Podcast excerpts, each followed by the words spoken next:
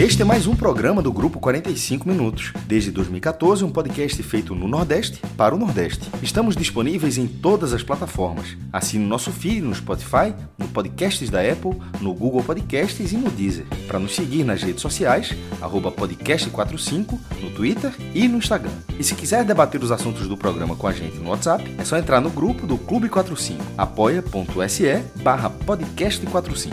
Muito obrigado pela escolha e pela confiança. Começando mais um especial do 45 Minutos. Eu diria, na verdade, que a gente está começando um especialíssimo, né? Não estou me referindo somente ao fato de ser mais um programa dessa série, desses telecasts né, retrô que a gente tem acompanhado, a partir dos jogos que a Rede Globo tem exibido, né, as retransmissões de grandes partidas é, dos clubes brasileiros, e a gente tem focado em parte deles que está mais próximo aí do nosso radar. É, e para o programa, para esse programa aqui, a gente vai acompanhar um jogo que talvez forme uma das memórias importantes da, da, minha, da, da, minha relação com o futebol, né? Aquele ano de 2005 é um ano é, muito emblemático para o futebol de Pernambuco por conta das campanhas do Náutico e principalmente do Santa Cruz. É o ano que, é, para o lado alvirrubro, culmina lá, termina com a Batalha dos Aflitos, esse que talvez seja um dos grandes jogos da história do futebol, né? E do lado tricolor, a gente tem a virada sobre a portuguesa, é, daquele Santa Cruz que era, era um Santa Cruz, diria que era um Santa Cruz implacável. Era um Santa Cruz muito eficiente, muito regular é, e que é, mereceu, fez por merecer aquele acesso. Seria, inclusive, campeão, provavelmente, não fosse aí a, o regulamento é, prever o cruzamento né, entre as partidas naquele formato de quadrangular. Mas o Santa Cruz, que era um time implacável, né? aquele timaço, é, com alguns dos grandes nomes do, do futebol pernambucano, né? É, com aquela, aquele entrosamento lá de Carlinhos Bala, Rosenbrick, Reinaldo, é, com um, um, aproveitamento, um faro de gol ali absurdo. Então, o Santa, que era realmente implacável. E para. É, eu falo que esse, esse programa aqui é especialíssimo, não é nem apenas pelo jogo em si, tá? Apenas aqui entre aspas. É, mas certamente a composição desse programa é uma composição muito especial. Nosso querido Diego Borges, né, que é um dos integrantes aí do, do nosso projeto já há alguns anos, é, é até rotineira nos nossos programas. Mas a gente tem aqui de volta ao podcast 45 Minutos nosso querido Felipe Assis, tá? É, que naquela época, em 2005, já era um jornalista experiente. Né? Já era uma referência para mim, inclusive, no, no, jornalismo. Então, vai poder é, compartilhar muito ali é, do que aconteceu nesse jogo tão emblemático para o Santa Cruz. E temos também é, a volta é, do filho pródigo, vamos colocar dessa forma, a volta do nosso queridíssimo Rafael Brasileiro, meu irmãozinho, que está é, tocando a sua vida é, no Canadá, né? É, e que me dá a enorme alegria de aceitar o convite para pilotar esse programa aqui.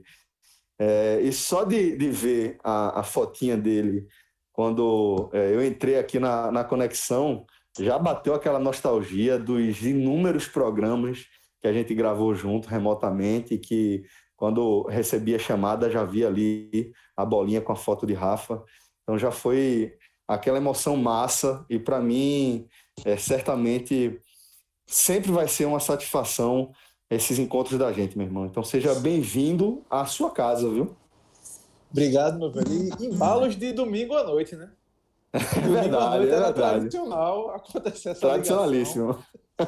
É, perguntar se Caíto já tinha dormido, se, se como é que o Guinho tava. Se é, tava todo mundo bem a propósito. É, perguntando se já tinha jantado. E tá, pô, tô com a fome da porra, nem falar de comida que eu vou pedir alguma coisa já já. E embalos de domingo à noite mesmo. E muito obrigado pelo convite. Celso me chamou na última sexta-feira. Eu não pensei nem duas vezes, fiquei até emocionado porque eu parei para pensar qual foi o último telecast que eu gravei. E eu É vou ser verdade. sincero, É eu não me verdade. lembro, acho que foi em junho. Ju- junho não, julho, quando a gente gravou ali Copa América, ainda estava rolando alguns jogos de. é, voltou, é, quando voltou os jogos do brasileiro. Mas com certeza, desde julho, eu não gravo nenhum telecast. Então, maio de 2020. E assim, Celso, é, como você já falou, né? É um, foi um, um jogo que. É, o- é o tipo do jogo, o tipo do dia que eu estava aqui em casa assistindo e minha esposa perguntou, né? Dona Nelly fez: Que jogo é esse? Eu fui explicar para ela. Que era um jogo de 2005. Lembrei a data sem nem pensar duas vezes: 26 de novembro de 2005. Ela, cacete, jogo de 2005. Por que isso tudo? Ah, não, porque o Santa Cruz jogava com a Portuguesa, também era um quadrangular que o Náutico estava na briga, que tipo a cidade parou, todos os olhos do Brasil estavam voltados para Recife nesse dia. E se eu não me engano, se eu tiver errado, alguém me corrija, por favor. Mas foi o último ano que os três times de Pernambuco estavam na mesma divisão. Eu tentei recordar aqui, quando você começou a falar, eu não me lembro de outro ano após isso, porque Náutico e Sport ficaram juntos durante muito tempo, até aquele ano que o Náutico conseguiu ficar, se classificou para a Sul-Americana, o Sport caiu, mas jogou a Sul-Americana do mesmo modo no, no ano seguinte. Mas eu não lembro dos três na mesma divisão desde 2005. E foi um jogo que todo mundo estava olhando para Recife, e Recife parou por vários motivos. Porque Santa Sim, Cruz e. Náutico poderiam subir, e a torcida do esporte, logicamente, estava tava torcendo contra para aquilo não acontecer. Tava secando, então foi um jogo que parou a cidade literalmente. É isso mesmo, Rafa. Desde 2005 aí que o trio de ferro eh, não disputa a mesma divisão no brasileiro e também, como você pontuou, eh, aquele jogo, aqueles jogos, né, que tava todo mundo ligado. Eu estava na sala eu, de, de casa, eu lembro eh, que a gente instalou as duas televisões na sala para poder eh, ficar uma no Sport TV, eh, que estava passando um jogo, não lembro exatamente agora qual era, e outra na, na TV aberta, na Rede Globo, que estava passando outro, né? Teve aquele histórico lá, ah, é Pernambuco, aquele momento lá. E é, era aquela coisa, né? A gente via Santa e Náutico é, com reais chances ali de subirem juntos, né? De voltarem juntos para a Série A. Por isso acabou sendo um, um, uma rodada dupla, né? É, que, que despertou interesse direto também dos rubro-negros. Então, é, para dar sequência aqui ao nosso, ao nosso especial, vou também dar as boas-vindas para o meu querido Felipe Assis, parceiro de incontáveis jornadas desde os tempos de faculdade. Então, para mim, Felipe, é sempre uma satisfação enorme, velho, receber você aqui no nosso 45 minutos, velho. Rapaz, eu vou dizer uma coisa, eu estou extremamente bem acompanhado, é, exceto pela a presença de Diego, mas estou do resto estou extremamente bem acompanhado. Brincadeira, Diego, você sabe que você sabe que a turma gosta de você. Pegou a filha, mas tudo bem, né? Não tem condições, né? Não tem a menor condição, mas deixa, se eu for falar, a gente vai desvirtuar o assunto. O assunto aqui é 2005. Olha, deixa eu só lhe corrigir, porque e até agradecer a referência, a maneira como você se dirigiu a mim. Mas, se não, eu posso estar enganado, mas se não me falha a memória, naquela época, em 2005, eu devia ter de 8 a 10 anos. Então, não tinha tempo para ser é, toda essa referência que você falou no jornalismo, não, viu, companheiro? 8, 8 a 10 anos de quê? De jornalismo. 8 a 10, Calma, tem calma. 10 anos de profissão, pô. 8 a 10 anos de redação, pô. É por isso que você já é uma referência, bicho. Não, de idade. Eu, eu, eu acho que era pré-adolescente nessa época. Eu era, devia ser pré-adolescente. Minha nossa, eu ia até lhe chamar de jovem, mas até me contive. Rapaz, mas que coisa boa, viu? Deixa, deixa- já que eu fiquei no foco aqui, deixa eu logo tirar. É, que coisa boa, que coisa boa falar com vocês. Que coisa boa relembrar aí uma parte tão importante da história né, do futebol pernambucano. Pois é, pois é. Uma parte importante para uma torcida, pelo menos, né? no fim das contas, sim. No fim do dia, É, foi é. importante aí para uma torcida. Eu diria que a torcida do esporte é, ficou com o coração menos machucado porque justamente aconteceu o que Felipe acabou de fazer. Mudaram o foco, né? O foco É. estava todo voltado para o esporte. Mudaram o foco para o Náutico. e o esporte passou quase como se não fosse nada ali. É, foi, foi, porque seria uma, uma, uma para a torcida do esporte olhando é, como é, tentando se imaginar, se colocar no lado do, do, torcedor do esporte, seria uma tragédia ver os outros dois subindo para a Série A, né? Sem dúvida, sem dúvida.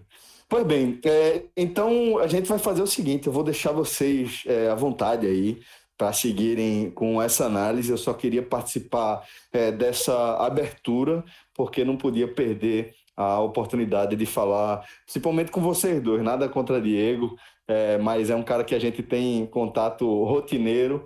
É, infelizmente, as Vale por você, vida, eu mesmo né? tenho tudo contra Diego. Meu amigo é open bar de lavado hoje, velho? Eu esperei um apelido, mas eu vou... agora tá no lucro. Então, então eu tô pensando em ficar por aqui. Vai de quando que eu vou ficar por aqui? Já que vai ser open bar de porrada, não vou me, me dar ao luxo da ausência, não. Tá com medo, né? tô com medo. Brincadeira, galera. Um ótimo programa para vocês.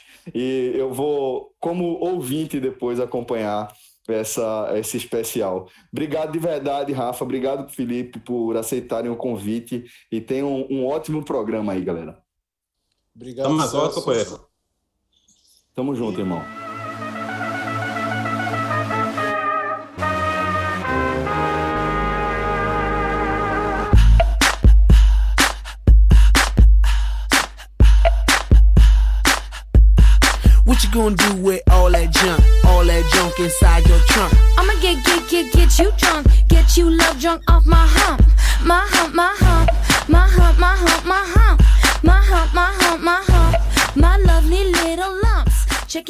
Bom, você está escutando aí My Humps de The Black Eyed Peas, que foi uma viagem a 2005, né?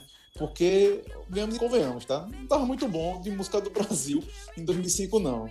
Para quem gosta, tinha Pete, tinha algumas de Ivete Sangalo, mas eu, quando a gente foi procurar aqui na Black Eyed Peas fazia muito sucesso na época, bota essa música aí, que muita gente vai lembrar que quem ia pra balada, pra alguma festa, sempre tocava, sempre estava na rádio. E muita gente fez uma viagem ao tempo, né? Nesses últimos dias, quando foi anunciado que passaria que esse jogo seria retransmitido. E desde o começo era Santa Cruz e Portuguesa, e do nada anunciaram que seria Santa Cruz e Betim. É, Diego, você que está aí no, no, no Recife mais do que eu, assim, lógico, acompanhei por rede social a repercussão, mas os debates foram intensos, né? Da, da troca e as críticas também, né? Meu amigo, se o programa aqui começou com tabocada, a tabocada nas redes sociais durante a semana foi, acho que umas três vezes mais do que aqui, porque essa mudança inesperada aí para Santa Betim pegou todo mundo de calça curta quando terminou a apresentação de Náutico e Ituano, que veio a chamada da Rede Globo para Santa Cruz e Betim, inclusive com o escudo do Betim que ninguém nem entendeu qual era, ficou a dúvida, né? Que danado aconteceu, né? O Santa Cruz também confirmou nas redes sociais que seria Santa e Betim, e aí, assim, com todo respeito, aquele dia 3 de novembro de 2013, que tem sim o seu símbolo, mas no momento em que o Santa Cruz voltou para a Série C, aquele gol de Caçarrato, aquele gol de André Dias, perdeu muito do significado, porque aquilo significava a saída do inferno, né? a volta para as divisões superiores, B e A, digamos assim, depois, posteriormente, na Série A. Mas a partir do momento que o Santa Cruz volta para a Série C, tem um novo rebaixamento para essas divisões infernais, aquele jogo perdeu muito do sentido, porque o Santa Cruz não foi a despedida de vez. Então, a pancada foi grande nas redes sociais. Inclusive, eu também bati um pouco também, porque uh, por mais que eu respeite aquele dia, por mais que eu tenha memórias afetivas também daquele dia no Arruda, também foi um dia sensacional. E quem viveu sabe muito bem o que foi, que viveu aquele dia. Mas uh, o 2005 tem um peso muito maior, porque é um dos maiores times da história do Santa Cruz mais recente, né? De, dessa década de a partir dos anos 90 para cá. Então, era um ano também que tinha uma retomada mais antiga para muitos jovens que não participaram, que não viveram aquele dia. Eu hoje tenho 30 anos, 30, viu, Felipe? Mas naquela época tinha 15 Ou seja, para mim já tinha um peso muito grande de resgatar esse tempo da minha vida, mais da metade da minha vida. Mas Naquela época pra... você podia ter 15 de idade, mas de lataria já aparentava uns 60, viu? tinha até cabelo grande, viu? Mas assim, tinha toda uma história por, por trás daquele jogo, toda um, uma nostalgia. Eu, eu, vi no Arruda, eu tava no Arruda, eu não vi o VT do jogo, o VT só passava na Sport TV e mesmo assim não era um VT tão robusto como a gente vê hoje, que a Sport TV chega a reprisar os próprios jogos, digamos assim, passam o jogo inteiro praticamente, mas só os melhores momentos e, e é muito reduzido para o que a gente tem de cobertura jornalística de hoje, comparado com aquele tempo. Mas 2013 estava muito fresco na memória, muita gente já lembrava. Agora 2015, 2005, perdão, quase muitos torcedores hoje, muitos amigos meus de arquibancada hoje não viveram, ou se viveram era muito jovem, tinha 5, 6 anos, 10 anos no máximo, não tinham tantas memórias assim como nós três aqui e temos, como o Celso também falou aqui, tem também em relação à cobertura jornalística. Então, esse jogo era muito mais pesado por coroar essa campanha, porque 2005 a gente vai falar mais na frente sobre todos os números, toda a campanha, mas foi, para mim, pelo menos, o, desses meus 30 anos de torcida, 27 de arquibancada, foi o ano mais fácil, mais fácil, que mais me dava gratidão, assim, de sair de casa. Com certeza que ia ter uma vitória nas costas, que era a torcida para o Santa Cruz de 2005, que era dirigido por Gibanildo Oliveira.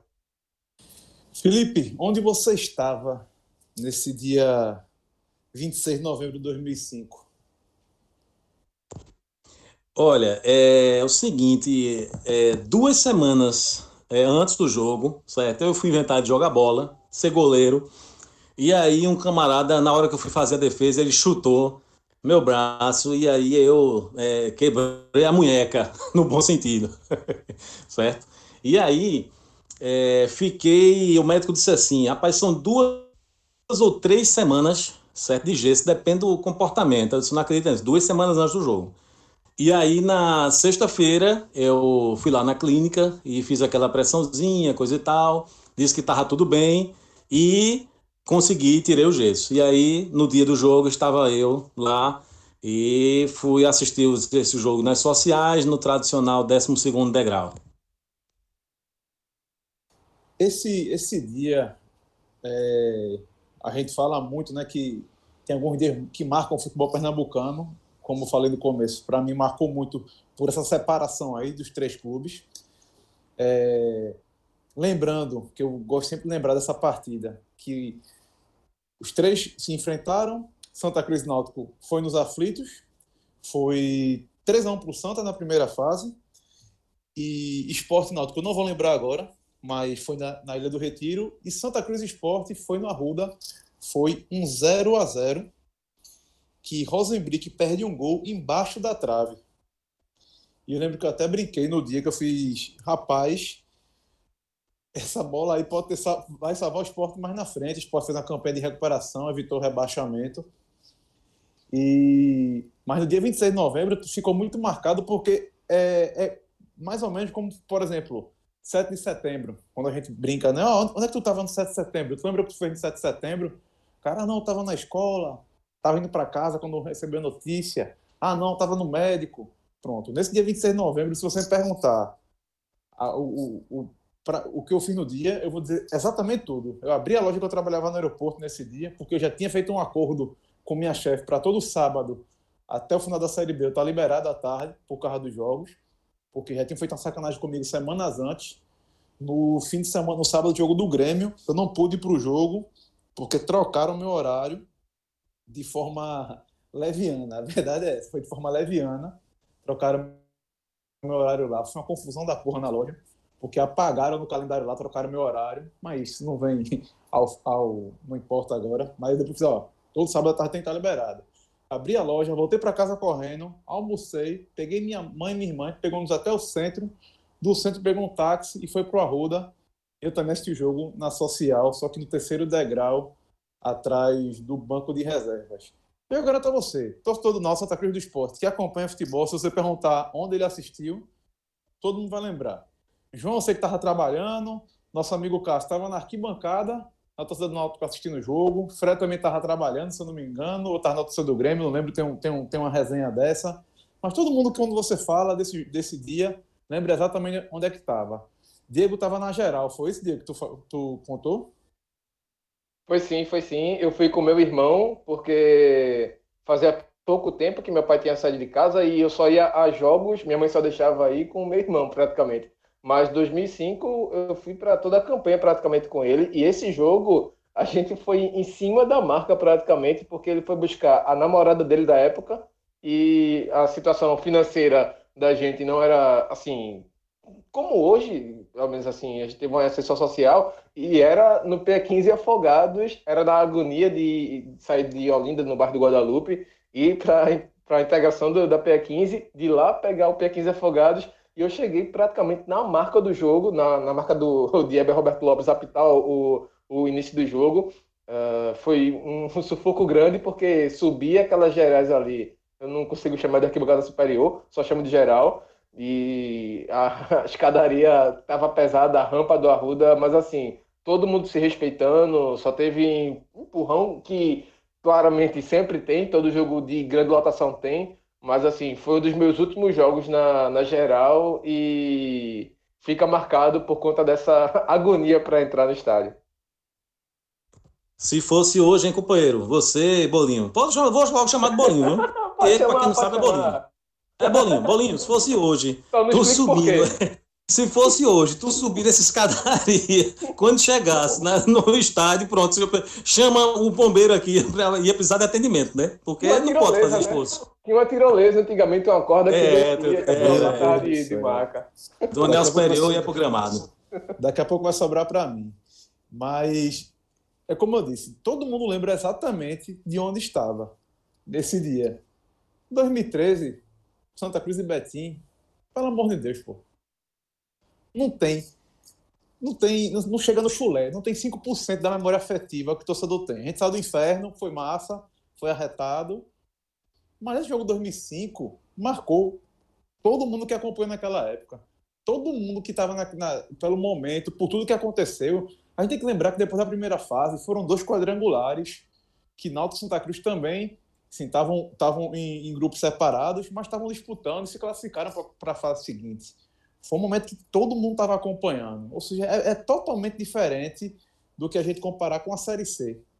Então. Não, sem dúvida. Sem dúvida, pai velho, que eu também não vou te chamar de. Como é que é o nome? Rafael, né? É, pai velho. Veja, pai velho.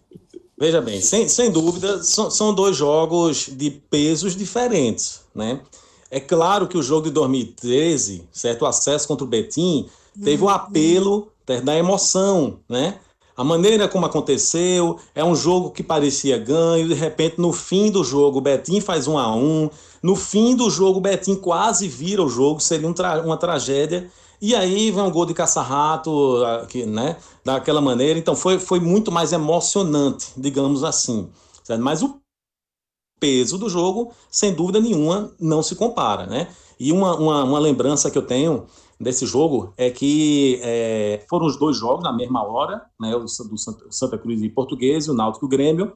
E é, eu chegando no estádio, em determinado momento ali na Tamarineira, as duas torcidas meio que se encontraram, né? A torcida do Santa Cruz indo em uma direção e a do Náutico indo na outra direção. E, e eu vou lhe dizer uma coisa a você: eu nunca vi tanto carro, era uma coisa impressionante né? porque foram é, quase 100 mil pessoas em campo, juntando os dois públicos. Né? É, um, é, um, é, um, é um dia que depois se refletiu, se refletiu na arquibancada, né? que nos dois estádios, antes de começar a partida, em alguns momentos, se gritava a Pernambuco. Por exemplo, quando o Náutico teve o pênalti marcado no segundo tempo, o segundo pênalti que já era toda a confusão, é a Pernambuco para todo lado na Ruda. Tá 2x1 para o Santa, é, muitos torcedores estavam querendo ver, ver os dois times na, na Série A. Nos aflitos também eu tive relatos de quem estava, quando Santa Cruz virou o jogo, também tiveram esses gritos, que ficaram bem marcados. Eu lembro é, antes do apito inicial, porque todo mundo estava olhando para o Recife, todo mundo estava observando o que, acontecia, o que acontecia aqui em relação ao futebol.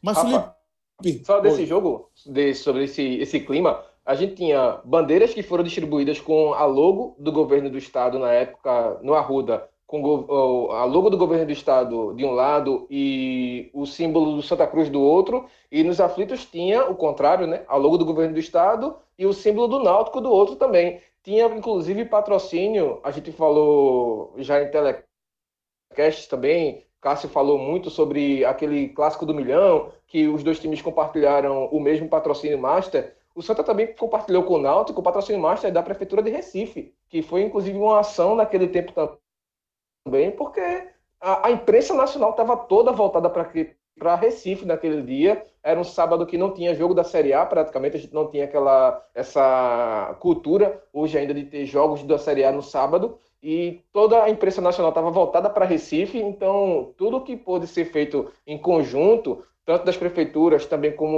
outros patrocínios a Minas Gás, por exemplo, patrocinava os dois clubes também, patrocinava, se não me engano, também o esporte na época, ou seja, era uma ação conjunta, porque tinha todo esse, esse pensamento de que Pernambuco estava ascendendo a Série A, poderia, na verdade, ascender a Série A junto.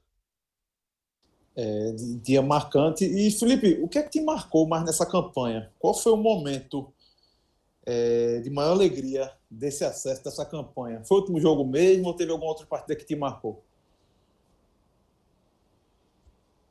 Não, o jogo mais marcante, sem sombra de dúvida, foi o último, né? Foi o jogo contra a Portuguesa, claro que coroou. E eu acho que a gente, eu acho que o, debate, na verdade, é, é muito mais do que a, aquela Série B. Na verdade, o, o Santa Cruz vinha de um, de, um, de um, ano de recuperação, né? O Santa Cruz foi campeão estadual em 2005, depois de nove anos. O Santa Cruz tinha sido campeão em 1995 e estava com um, um jejum de nove anos. E aí foi campeão sem final em 2005. Ele ganhou o primeiro turno, né? Numa partida no, no, no, nos aflitos contra o Náutico.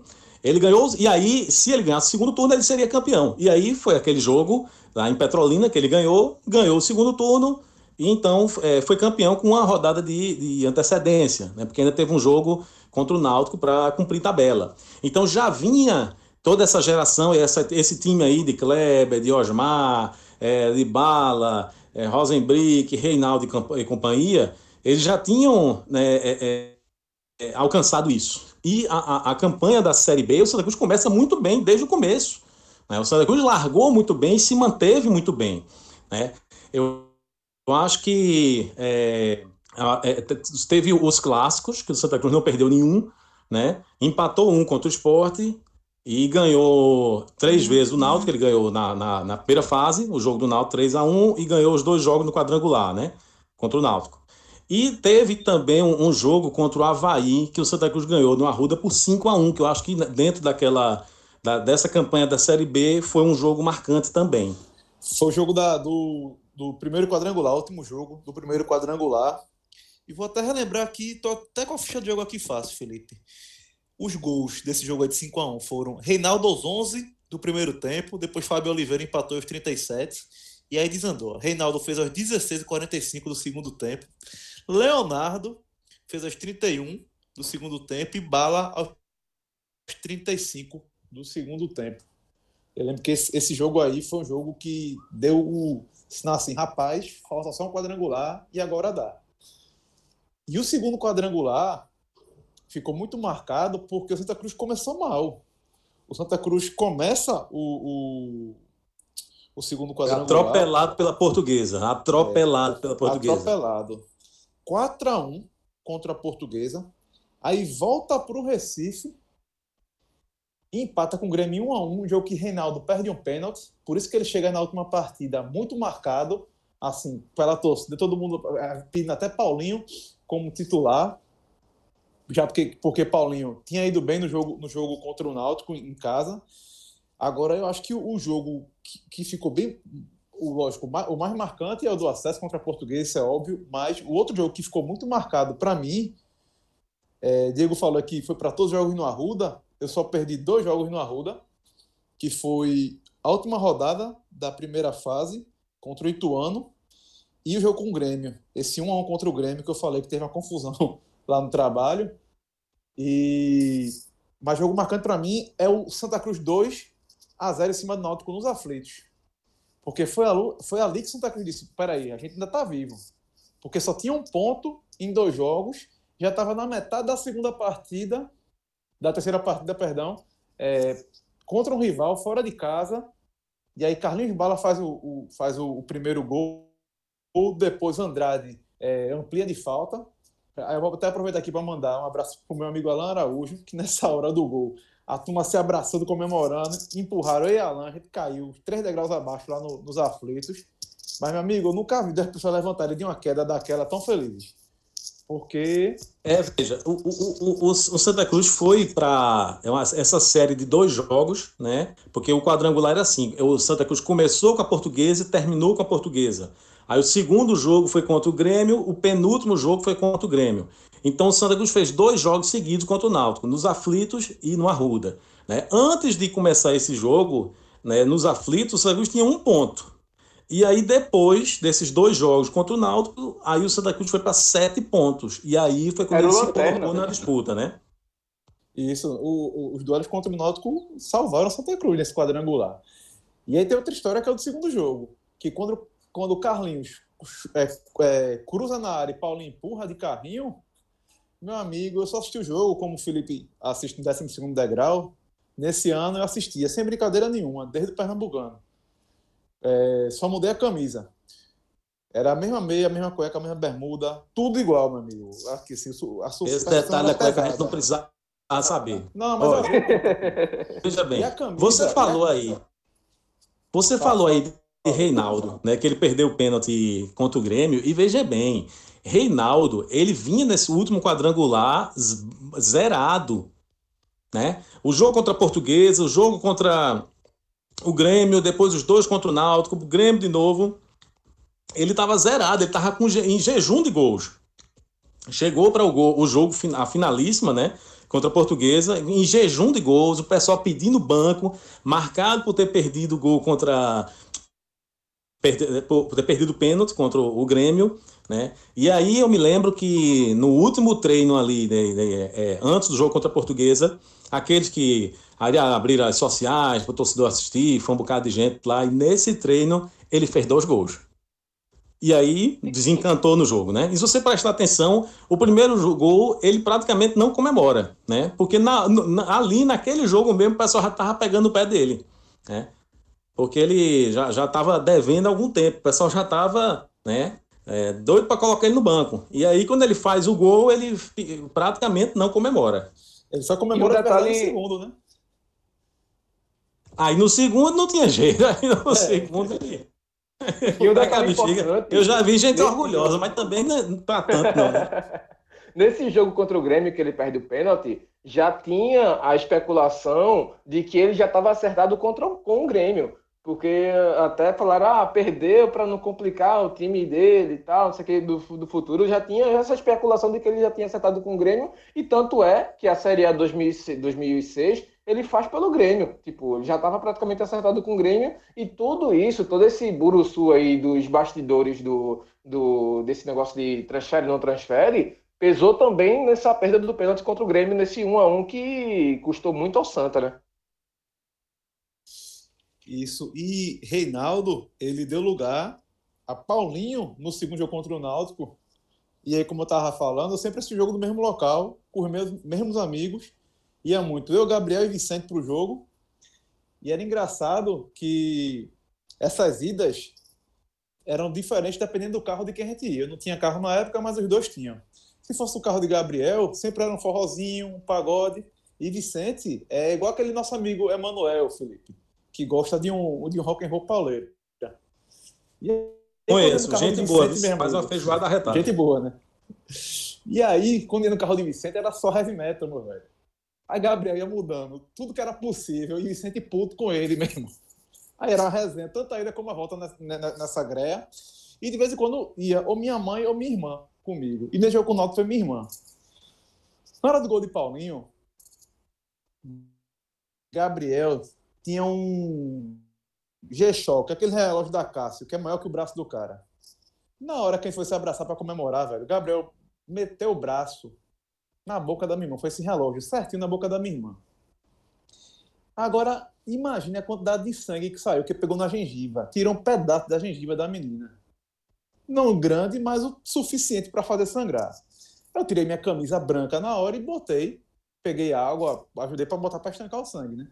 E quando eu cheguei em casa com essa camisa toda suja de sangue, minha mãe, para explicar para minha mãe, antes dela dar o esporro, arrumou confusão, tá vendo que eu não quero que você vá empastar, não sei o que, levando a menina, não sei o que. Mãe, calma. Isso aqui, eu expliquei, né? Ela, ah, tá.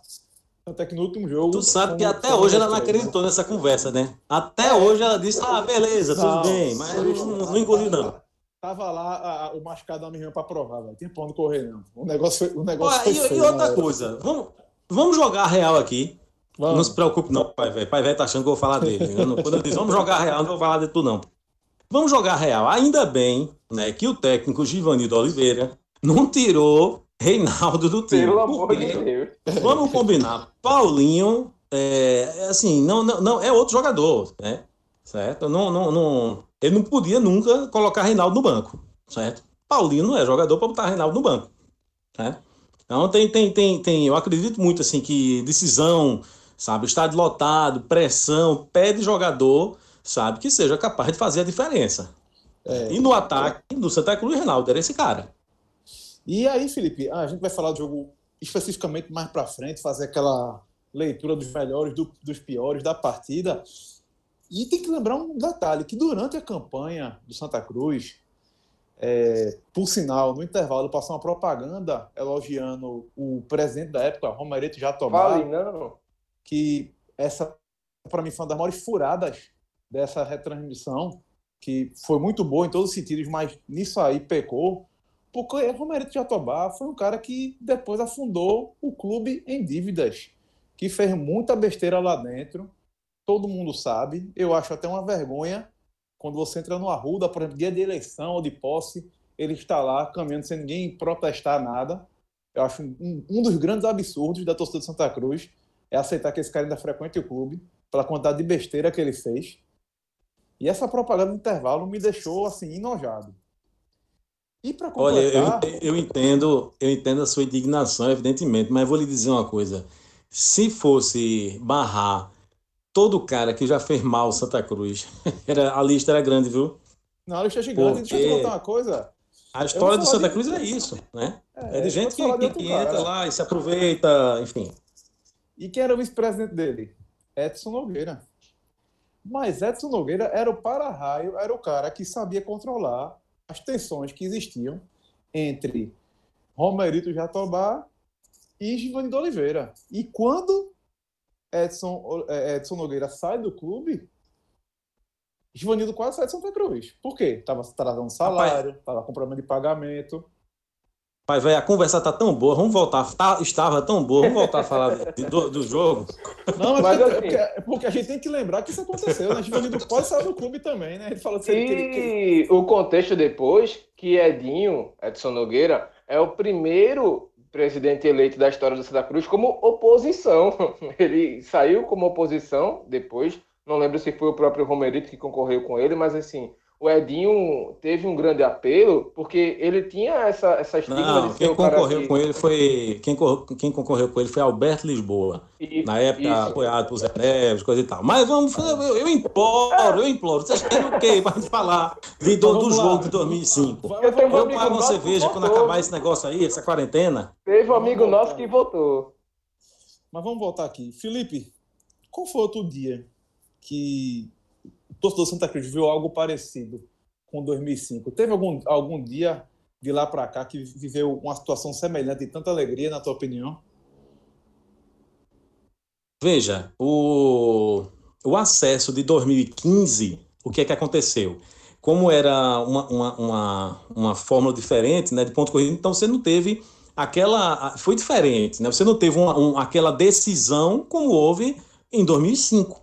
Né? Então você teve em 2015 grandes jogos, como quando o Santa Cruz ganhou do Botafogo lá dentro por 3 a 0 e, sobretudo, quando no jogo da virada ganhou do Bahia né, de virada lá na Fonte Nova por 2 a 1 certo? Então foram dois jogaços assim, de 2015, é, sem contar com outros que houve no, que, que, que, tiveram, que houve no Arruda, como a, a, a estreia de grafite, né? Com 40 mil pessoas no Arruda, com um, um, 1 a 0 gol da vitória de grafite. Né? Mas como a fórmula do campeonato era diferente, então talvez por isso a gente é, né, ache que de 2005 foi uma coisa maior. Né? E aí, fora isso, você teve é, a Copa do Nordeste, né? Teve a Copa do Nordeste em 2016, que foi a primeira do Santa Cruz. Eu estou usando esses dois exemplos aqui, além dos pernambucanos, evidentemente, e a gente colocando um peso menor, que o Santa Cruz ganhou aí ao longo desses anos. O de 2011 é que foi maior por causa do contexto, né? Por ser, na, na época, dado como, assim, como eh, um peso morto, uma coisa não ia longe, a disputa era entre esporte e náutico, sabia que tentava uma vaga na Série D, por todas as circunstâncias. Foi um campeonato grande, mas a gente não, não pode colocar o, no, no mesmo peso dessas uhum. disputas nacionais, né?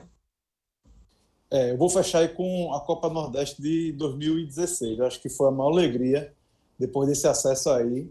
O acesso de 2015 também foi um momento, em bom pernambuquês, arretado. Um momento muito bom para a torcida Santa Cruz, por todos os fatores que o Felipe falou, grafite, essas vitórias fora de casa.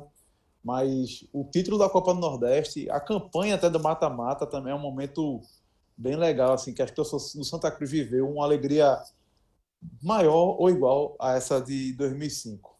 Diegão, qual foi o, teu, qual foi o momento que você, que você acha que chegou perto de 2005, se é que teve na tua visão? Assim, o meu acesso, eu vivi três acessos para a Série A com Santa Cruz, 99, 2005 e 2015. 99 para mim é o meu favorito e quem quiser aí voltar nos programas mais antigos que a gente tem, o Woodcast 99 também, puxando aqui, já que a gente falou de Manuel, jogando meu portinho aqui, o Woodcast 99 é sensacional. Quem quiser ouvir, vá atrás, porque é um programa espetacular, tem todo um peso para mim, porque foi meu primeiro assim, ano de grandes lembranças do Santa Cruz. Eu tinha nove anos apenas, mas é, lembro muito bem de detalhes daquele, daquela campanha. Para mim vai ser sempre pode ter pode ser campeão da Libertadores um dia, mas para mim vai ser o ano mais memorável do Santa Cruz. Mas 2015 eu já trabalhava na Rádio Globo, então já tinha uma visão um pouco mais jornalística, já tinha alguns jogos que eu trabalhava, por exemplo, o Santa subiu contra o Mojimirim, eu estava na Arena Pernambuco cobrindo Náutico e Bahia. Era o Santa fazendo gol em Mojimirim, acompanhando, claro, pela rádio na época, mas assim, focado no jogo, trabalhando em, Santa em Náutico e Bahia. Só depois que eu larguei tudinho, saí da Arena Pernambuco, vim para casa, foi que eu pude comemorar, foi porque eu pude extravasar o acesso. Mas assim, 2005, para mim, é, foi a mais memorável. 2016, nessa campanha da Copa do Nordeste, eu também já estava trabalhando ainda na Rádio Globo. Na verdade, foi meu último jogo na Rádio Globo antes de começar a trabalhar no Diário de Pernambuco, como estagiário do Felipe Assis aqui. E também, claro, você também estava na equipe também, Rafa, e, e Celso estava em outra editoria, mas também estava no Diário. Por isso que, para mim, esse telecast, para mim, está sendo uma sensação única,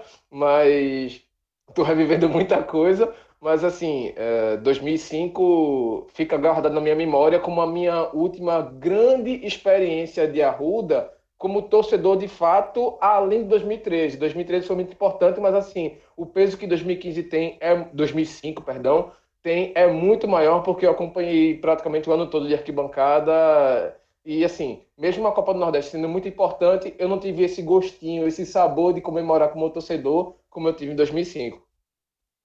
Olha, então, deixa eu fazer aí. um negócio aqui. Eu posso fazer uma coisa aqui que vai, vai doer na minha alma, pode ter certeza. Posso, posso dizer, não? Veja, eu nunca imaginei na minha vida que eu ia dizer um negócio desse. E talvez nunca tenha dito. Vou dizer agora. Eu concordo com o Bolinho. Agora, o de, nove, o de, 2000, o de 1999 foi um acesso muito maior. Mas como o Pai Velho perguntou, desde 2005, eu imaginei de 2005 para cá. Mas dos que eu vi, o de 99 foi muito maior. Por uma, por uma razão. Porque o time de 99 era horroroso. Ao contrário de 2005, que era competitivo, o de 99 era horroroso. Ou o que sobrou do time de 99. Né? Sem Mancuso, sem Almandói, sem Luiz Carlos, sem, sem todos, todos, eu disse todos, Marcelo, sem todos os grandes reforços contratados para 99, né? na época que se Jonas Alvarenga formou o super time, coisa e tal. Então, quando todos os medalhões saíram, o que ficou era horroroso, mas era um time comprometido de uma maneira que eu poucas vezes vi. e aí deu certo. Né? Um time que ia para cair para a terceira divisão acabou subindo, então foi um acesso maior.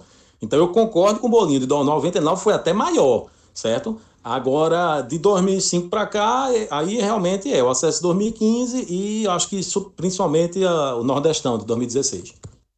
Horroroso elogio para aquele time 99. Ô Diego, só me tira uma dúvida. É, tu estava trabalhando na Arena, jogo contra o Bahia. Pela, pela Rádio, Rádio Globo, pela rádio. cobrindo Náutico e Bahia. É, porque eu também estava na Arena, mas não estava trabalhando nesse dia. Eu estava eu tava esperando acabar a partida, porque no dia seguinte ia ter jogo do Marinas, eu era da comunicação do Marinas na época, ia ter que é, fazer a imagem lá da pintura do campo. Tava com a equipe lá que ia fazer a pintura do campo e tava acompanhando o jogo também, mesmo modo que você, mas pelo menos eu tava lá brincando, tava trabalhando. Foi um 0x0 horroroso. comemorar. 0x0 horroroso, é que eu vou fazer até uma inconfidência, porque eu trabalhava na Rádio Globo, mas assim, é, fazendo a pista, claro, e prestando atenção em Náutico e Bahia, mas a cada gol que saía lá em Mogi, em, na verdade em Itu, né, porque o jogo foi em Itu, Santo Mogi Mirim jogou em, no, no, campo do Ituano, mas assim, a cada gol que saía praticamente era um chutinho na placa ali de, de, de publicidade, de comemoração, mas sempre focado no jogo, porque sempre tinha a chamada de João Batista Nascimento, que era o narrador da época da Rádio Globo, que hoje segue como Rádio Clube, mas era ele me chamando eu prestando atenção no jogo, mas também, como diz o ditado, né? Um olho no peixe, o outro no gato. Um olho no jogo aqui, mas ouvindo o pensamento lá em no interior de São Paulo. E aí, Diego, já fico aqui contigo. Perspectiva da gente ter algo parecido com 2005 no Santa Cruz, nesse momento, nessa fase que vive. Qual é a perspectiva da gente, do torcedor coral, de ver algo parecido?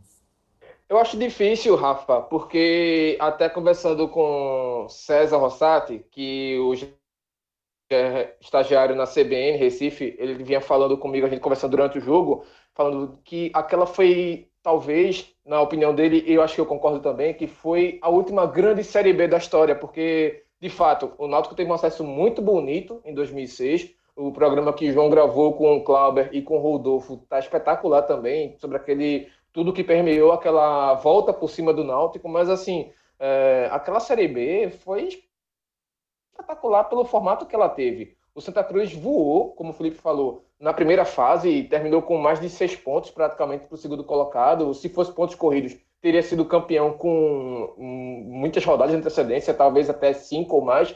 Mas assim, é, teve quadrangular, depois teve o, o, primeiro que foi Santa, Grêmio, Havaí, Santo André, que teve essa goleada do Santa Cruz 5 a 1 e, e assim, firmou de fato o Santa Cruz como o grande time daquela Série B, por mais que o Grêmio fosse o peso da camisa, tradição e tudo mais, mas o melhor time era o Santa Cruz.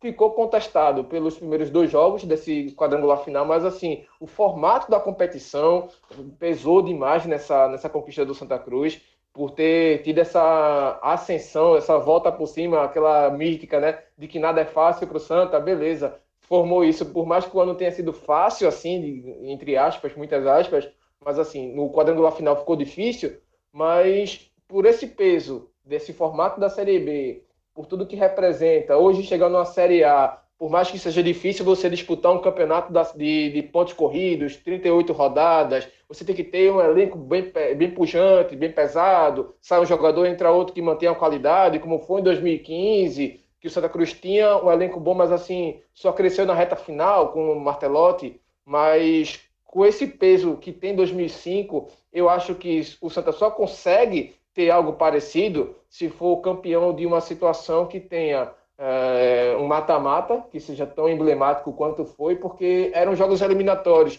eram jogos que valiam mais do que três pontos. Não era só vencer aqui, vencer aqui, vencer ali para somar nove pontos e abrir uma vantagem. Acho que isso vai ser muito difícil de repetir só se o Santa Cruz venha a ser campeão de uma Copa, por exemplo, Copa do Nordeste, como foi, que tem esse peso do mata-mata também, ou mais assim, uma coisa é você ser campeão regional, outra é você ter um acesso em uma divisão nacional. Então, para ser, para ter um acesso hoje em dia, mesmo se for campeão da Série B, só se for um campeonato que o Santa Cruz for campeão com os pés nas costas, digamos assim, ou então, mesmo assim, não vai ter a emoção que teve em 2005, ou fazer uma ótima campanha, conseguir uma, no futuro, daqui a 5, 10 anos, uma, uma campanha espetacular de vaga na Libertadores ou mais.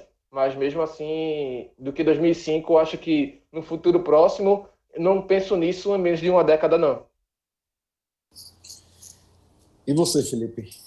Qual é o horizonte que você vislumbra para esse Santa Cruz que a gente tem que lembrar, né? A gente está num momento de quarentena, mas vivia um momento político bem conturbado até a gente parar de ter jogos, parar de ter assembleias, tem assembleia marcada e não ocorreu.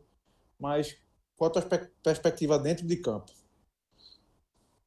Olha, veja bem, é, às vezes é, o time surpreende, tá? Porque muitas vezes um time que campeão, um time que conquista um acesso brilhante, coisa e tal, ele se, se forma ali no meio da competição.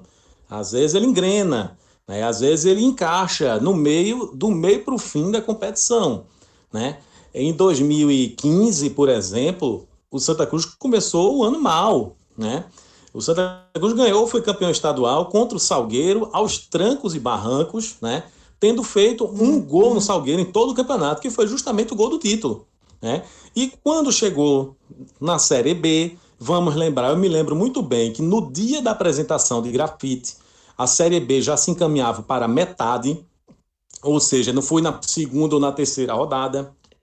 O Santa Cruz havia acabado de entrar na zona de rebaixamento por causa de dois resultados que tinham acontecido na noite anterior.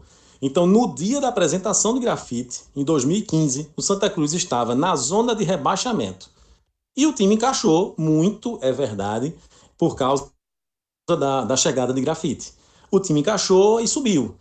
Então pode ser que, que, que consiga um, um, encaixe desse de uma hora para outra da Série B? Pode. Né? Se você estiver perguntando qual é a previsão para montar um grande time, aí é mais complicado. Né? Porque, em primeiro lugar, o Santa Cruz tem que sair da Série C. Né?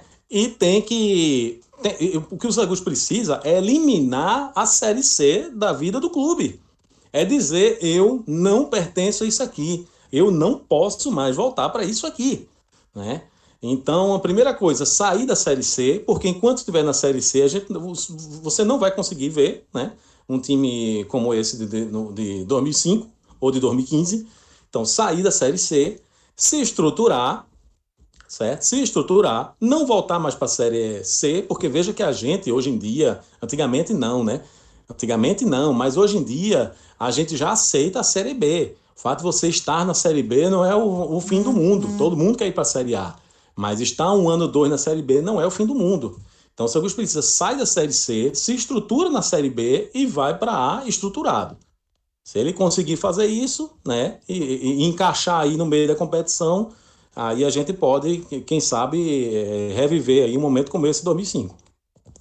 É, eu acho que a, uma, uma alegria que chegaria a esse nível é o que o Diego falou é voltar à Série A e brigar por alguma competição internacional. Libertadores, me desculpe, mas mesmo com essa quantidade de vagas, para um Santa Cruz seria algo para 20 anos e muito bem estruturado. Mas a alegria similar seria voltar para a Série A e conseguir ficar, que é algo que o Santa Cruz não consegue. Né? Essa Série A de pontos corridos, isso nunca ocorreu e passou da hora, né? Por um clube do tamanho Santa Cruz que merece, que, que, que merece, não, que deveria se preocupar com isso, mas as gestões que passaram aí nesses anos de Série A é, não conseguiram fazer isso. Você tem a Série A de 2016, que se você vai para a ponta do papel assim, sabe? Se você. Vamos ver a escalação aqui. Você pega o time do Santa Cruz, não era um time para cair. Não, não era, era um time para cair. Veja como o Santa Cruz começou. Né? Veja como o Santa Cruz começou. Essa coisa é, é, ganhando do Cruzeiro da maneira como ganhou do Arruda. É. Então, agora, de uma hora para outra, começou a desandar. E aí, quando você. Isso não é uma coisa é, é, incomum na história do Santa Cruz. Começar bem a competição e de repente atrasa um salário, atrasa dois, atrasa três, atrasa quatro meses, aí é impossível. É impossível. Sabe? E aí caiu dentro desse contexto, né? com o time desandando do fim. Né? Mas em, na, em tese não era um time para ter caído. Então vamos para o jogo. Desafogou o torcedor do Santa Cruz. Rosenbrink. Rosenbrink. Bom levantamento. Reinaldo! Gol!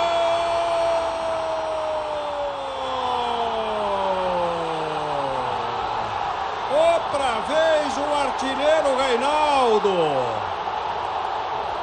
40 minutos, dois minutos depois, jogada do Rosenbrink. Levantou para o artilheiro. Nenhuma chance para o Gleger. No dia 26 de novembro de 2005, no estádio do Arruda, o Santa Cruz entrou em campo com Kleber, Osmar, Carlinhos Paulista, Valença e Xavier.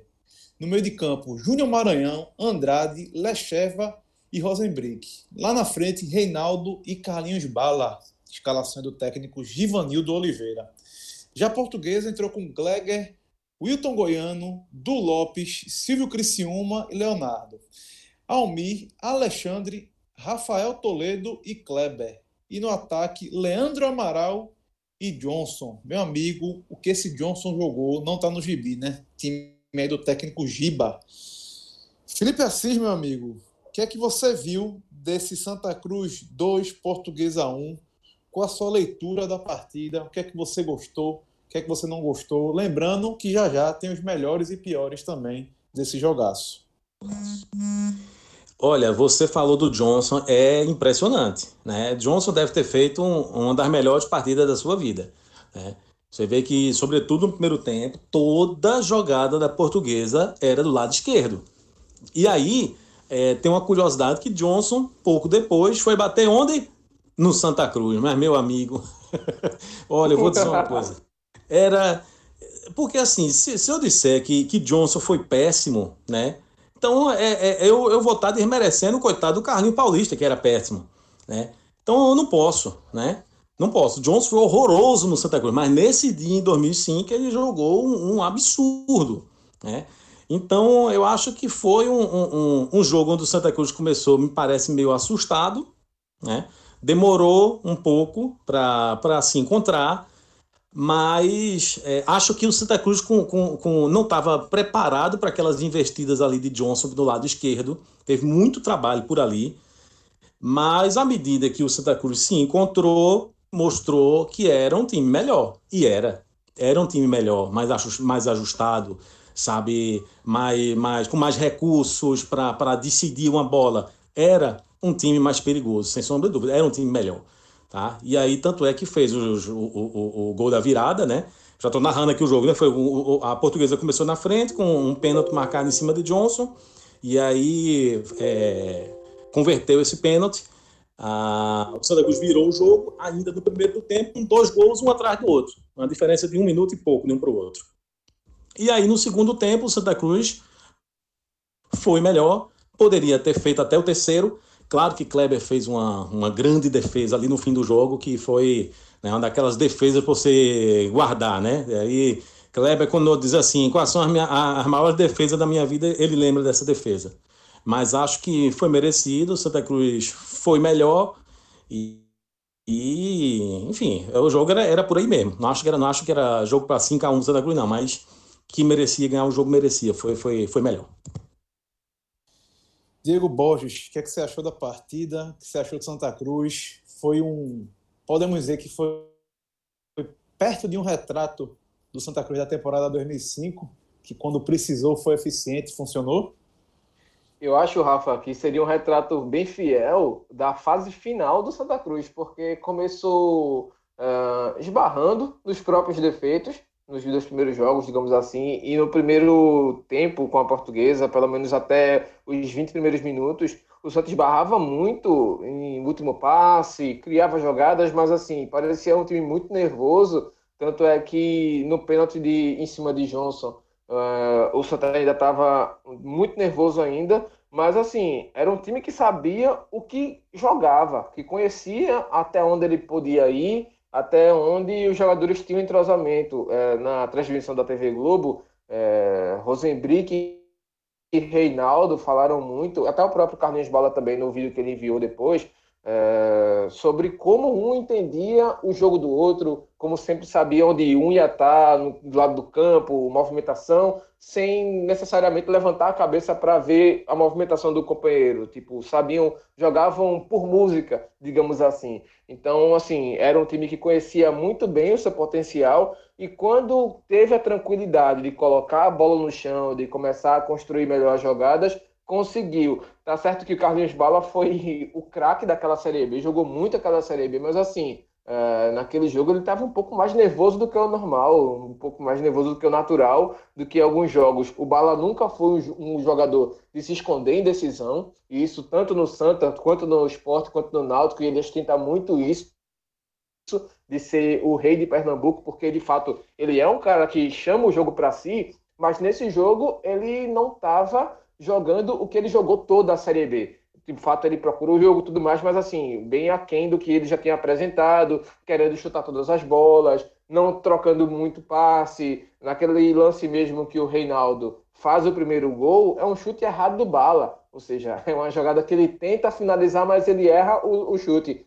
Mas enfim, deu certo e virou história. Caiu no pé de Reinaldo, e aí Reinaldo exorcizou né, o, o fantasma que vinha com ele nessa fase final de não marcar. Ele marcou, fez um belo gol, porque foi um domínio difícil, porque o chute de bala era um chute forte, mesmo sendo machucado, mas foi uma bola rasteira, foi difícil. Ele conseguiu dominar e fazer o gol. E o segundo gol, acho é muito mais mérito do Reinaldo, porque é uma cabeçada que ele está caindo, ele está caindo para trás, um cruzamento do Rosenbrick, uma jogadaça do Rosenbrick, chama o zagueiro para dançar, faz o cruzamento, mas um pouco depois do posicionamento do Reinaldo, e mesmo assim ele se estica todo para fazer o segundo gol, um belíssimo gol. Pegou o Gleger no contrapé, o Gleger tentou fazer, achou que ele não ia cabecear a bola na verdade, e o Reinaldo alcançou, mas assim, depois desse segundo gol, o Santa dominou o jogo, controlou, teve as chances, como o Felipe falou, o, a portuguesa não se fez de morta no jogo, mas assim,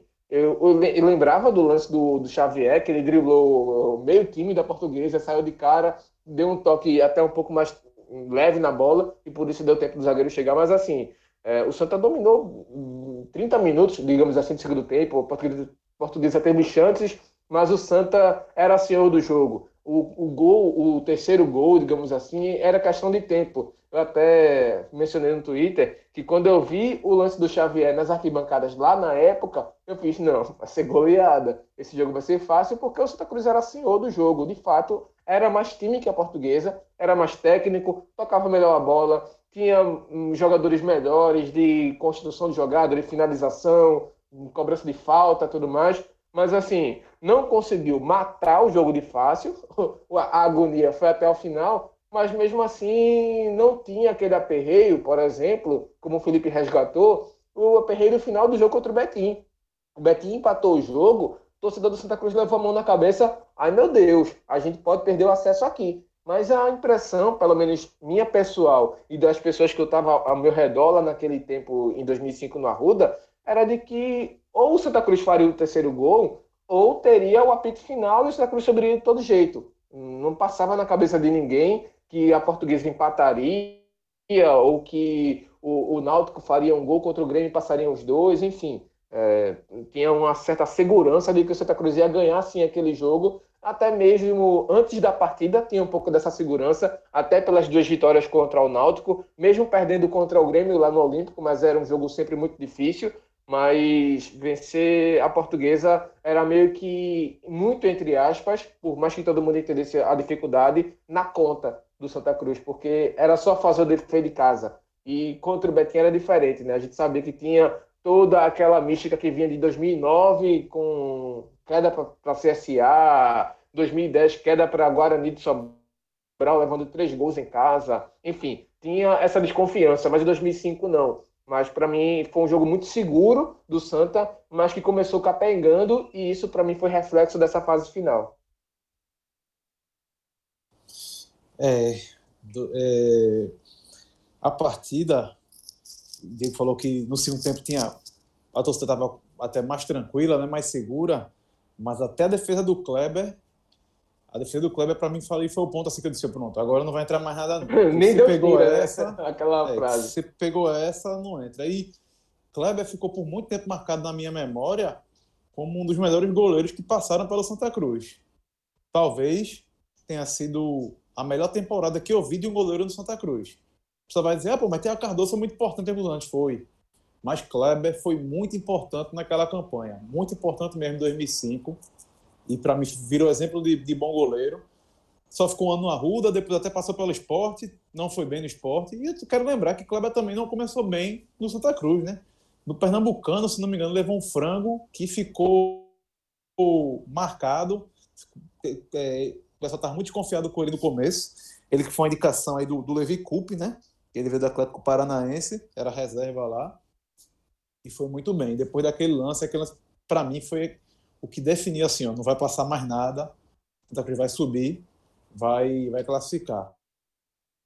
Agora, Felipe, me, lem- me lembrou um lance que eu quero perguntar aqui a vocês. Revendo hoje, vocês acham que foi pênalti de Carlos Paulista em Johnson?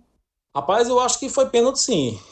É, é o tipo da coisa, né? Tem, tem- o jogador, muitas vezes, é, ele tá dentro da e fazia a finta. Então ele fazia o pênalti mesmo, né? Porque ele sabe que muitas vezes o zagueiro só tem esse recurso. Então é, é, é- é aquele contato que muitas vezes é inevitável. E acontecer, eu não, eu, você veja, eu, até hoje eu não reclamo desse pênalti, não. Para mim foi pênalti mesmo. Diegão, pênalti? Na época, lá no estádio, no Arruda, eu fiquei muito puto com o Eber Roberto Lopes e quando ele levou a bolada no finalzinho do primeiro tempo, o torcida comemorou como se fosse o terceiro gol do Santa, eu tava nesse bolo também. Eu, na época, achei que não foi pênalti não, mas assim, vendo depois o VT, Carlinhos Paulista fazendo a carga com a mão no ombro, no ombro direito do Johnson, eu fico com a impressão de assim, é, é aquela questão, né? Se o contato foi suficiente ou não para a queda, mas teve o contato. E ele faz sim a obstrução do Johnson, que tenta entrar até é, meio que um movimento para fazer um corte para a direita, para ter mais ângulo para chutar para o gol, ou então para cruzar para trás. Mas eu não reclamo desse pênalti, não. Para mim, é um pênalti que tanto faz o árbitro marcar como não marcar, fica muito de interpretação. E se ele não marcar, melhor para casa. Se marcar, infelizmente, não tem o que fazer. É, eu, eu, revendo o lance também no, no estádio, estava distante, estava do outro lado do campo, não dava para ter ideia, mas no replay, eu lembro que na época eu já achei que tinha sido pênalti. Bom, mas vamos lá, né? vamos para aquele momento. Melhores e piores. Diego, pior jogador do Santa Cruz em campo. Quem foi? Assim, por ser Lecheva, Lecheva já ganha. Mas o pior é que ele não foi o pior naquele jogo, não. Lecheva tem toda uma mística, assim, era muito fácil. Era, na verdade, o bode expiatório, já em 2005. Era um jogador muito fácil de você xingar, de você criticar, porque era o carregador de piano. Quase todo ano do Santa Cruz sempre tem esse jogador com essa, essa pecha, digamos assim. O Chicão já teve muito essa pecha com o Zé Teodoro também, mas assim, era um jogador que se doava para a marcação do time, mas assim, era o que ele tinha a oferecer. O Neto era o titular da posição. Eu não lembro se ele estava machucado ou se estava suspenso, na, na verdade, ou se foi a opção do Givanildo em si. Mas assim, era o titular da posição ali que fazia essa função. Mas o Lecheva é, fez uma partida até que ele se esforçou, mas por ser, por ter todo o ranço depois, é meio que injusto escolher outro jogador do que o Lecheva naquela partida como pior naquele jogo. Felipe Assis, quem foi o pior da partida? Eu acho que o Santa Cruz tinha dois jogadores desse time que eu acho que destoavam um pouco. É Carlinhos Paulista e Cheva. Brincadeira, é, é, é eu acho que esses dois destoavam. Valença, eu acho que era um, um, um, um zagueiro mais fraco, né? da base, muito esforçado, mas era, era fraco, mas é, isso dele às vezes compensava um pouco na falta de técnica. Mas esses dois jogadores, Carlinhos Paulista e Lechev, eram dois que destoavam desse time. E, então, como a gente está falando da, da, do jogo, especificamente contra a Portuguesa, o jogador que não apareceu para o jogo, que você, é, é, você não, não viu ele ajudar sabe, num, numa uma, nada assim, de extraordinário de leva.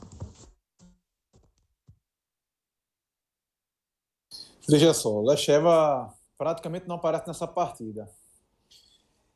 Mas a gente sabe com o histórico tudo, mas desse jogo eu vou ficar com Osmar.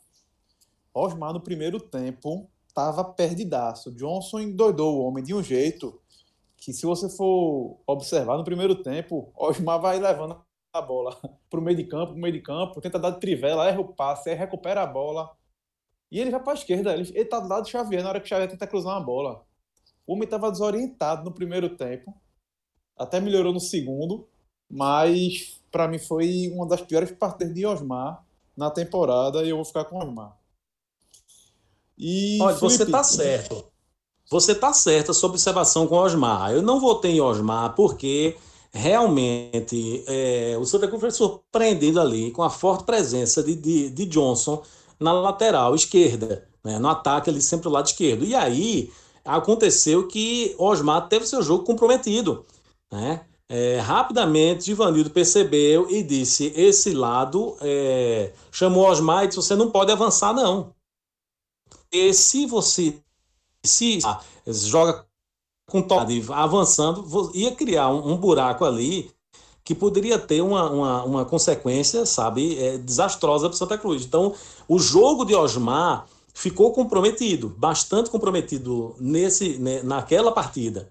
Tá? Então, por isso, é, evidentemente, se você disser Osmar foi pior, não, não, também está certo, não está. Tá? Mas é uma questão de ponto de vista. Só estou tirando um pouquinho do peso por causa, por ele não ter tido a liberdade de jogar naquele dia. Felipe, e o melhor do, da partida? Quem é que foi o melhor da partida, na tua opinião? Pode ser dois? Vá, pô, vá com dois. Vamos ver se eu até fecho com você, que eu também tô com dois aqui na agulha. Veja, é, a gente não pode, não pode dizer que, que Reinaldo não foi um dos melhores desse jogo certo? É, é, você espera de um atacante? O que é que você espera de um centroavante? Um cara de área que, quando ele receber uma bola, ele bota para dentro, certo? E aí, então ele fez o papel dele. Por mais que em, em dois ou três lances ali ele tenha finalizado mal, certo? Mas naquelas duas chances que ele teve, ele botou para dentro. A primeira, é, como já foi dito aqui, eu acho que o Pai Velho que falou, foi, não foi fácil, porque o chute de, de, de Carlinhos Bala, ele vem com força. É, então ele dominou primeiro para chutar, certo? Ele estava é, dentro da área, estava muito perto do gol, mas a maneira, a bola não veio, não foi um passe para ele. É, e o segundo gol, diga-se passagem, um belíssimo gol, é, depois uma, que foi aquilo né, que Rosenbrick fez com o do Lopes, né? Então, Rosenbrick faz aquele, é, é sabe, é, é, é, toda aquele, aquela jogada ali no lado esquerdo e foi um cruzamento que aí, ali foi um, foi um passe, né? Um, que cruzamento bonito, né? Só que, por mais que, que apesar da plasticidade do cruzamento, mas a bola veio um pouquinho atrás, né? Então o Reinaldo precisou cabecear é, sabe, ele precisou colocar a cabeça um pouquinho para trás para cabecear. Acho que foi um lance muito difícil. Então, Reinaldo foi um dos melhores daquele jogo. E o segundo é Kleber, que, aliás, deixa eu fazer uma observação aqui: Kleber talvez tenha sido o mais regular do Santa Cruz de toda a temporada. Né? Kleber foi regular em toda a temporada. É, foi um dos grandes personagens do Santa Cruz certo? Nessa, nessa caminhada na Série A e na final, na, na, naquele último jogo, que a gente chama de final, né? Foi também um dos melhores do, do jogo. Aquela, aquela defesa que ele fez aos 40 e tantos do segundo tempo, né, em dois lances, foram duas grandes defesas, aquilo ali é brincadeira. Então, para mim, fico com esses dois. Só vou avisar que eu não vou adicionar nada, que eu já fechei com o Felipe. Quero escutar agora os dois, o, o melhor, os melhores de Diego por mais que esse cara não goste de concordar comigo, mas eu concordo com ele também. Kleber, para mim, as defesas, não só essa do segundo tempo, essa para mim foi a redenção, claro. É, a queima-roupa, Johnson estava em cima dele praticamente, acho que a menos de dois metros, se, se, não me engano. Mas ele dá um chute alto, a queima-roupa. E Kleber espera, de fato, meio que em cima dele, tá beleza, mas assim, é um, ele aguarda a bola vir em direção para poder fazer a defesa, defesa difícil em dois tempos, se machuca ali, faz um locadozinho, faz um H mas ele faz a defesa e garante o, a vitória ali, que por mais que o Santa Cruz esteja dominando o jogo ali no final, mas o empate da Portuguesa dava a Portuguesa o acesso e o Santa prio só para ano que vem. E mesmo assim, no primeiro tempo ele já tinha feito boas defesas, até Camila Souza tinha falado no Twitter: Ah, o Kleber fazia ontem de uma defesa, eu fiz, espera até o segundo tempo, já já ele faz uma, uma mais espetacular ainda. Então, ele foi o cara também desse jogo, fez o terceiro gol aí do Santa nessa bola do Johnson, e não tem como fugir de Reinaldo. Reinaldo, por toda a, a história que foi construída do quadrangular final, que não fazia gols no quadrangular, justamente quando tinha sido cobrado dele, porque ele tinha perdido aquele pênalti importante contra o Grêmio, que o Santa Cruz precisava daquele gol para vencer, para ter três pontos, para não largar com um ponto apenas e como lanterna nesses dois primeiros jogos. Ele foi cobrado, bastante cobrado, correu o risco de perder espaço, mas o Givanildo bancou ele, e aí a redenção, e até uma frase que fica de, da narração de Haroldo Costa, na Rádio Jornal na época, de que o artilheiro nunca morre, e o Reinaldo faz esses dois gols, que tem a dificuldade de ser um atacante, o primeiro que ele se antecipa a marcação, domina um chute que foi de difícil, foi forte do Carlinhos Bala, não foi um passe, foi um chute, ele domina e faz o gol, e no segundo, esse movimento dele de dificuldade de finalizar, ele faz muito bem, então não tem como deixar ele de fora. O Kleber e Reinaldo, Reinaldo com mais peso pelos dois gols, como os melhores do jogo.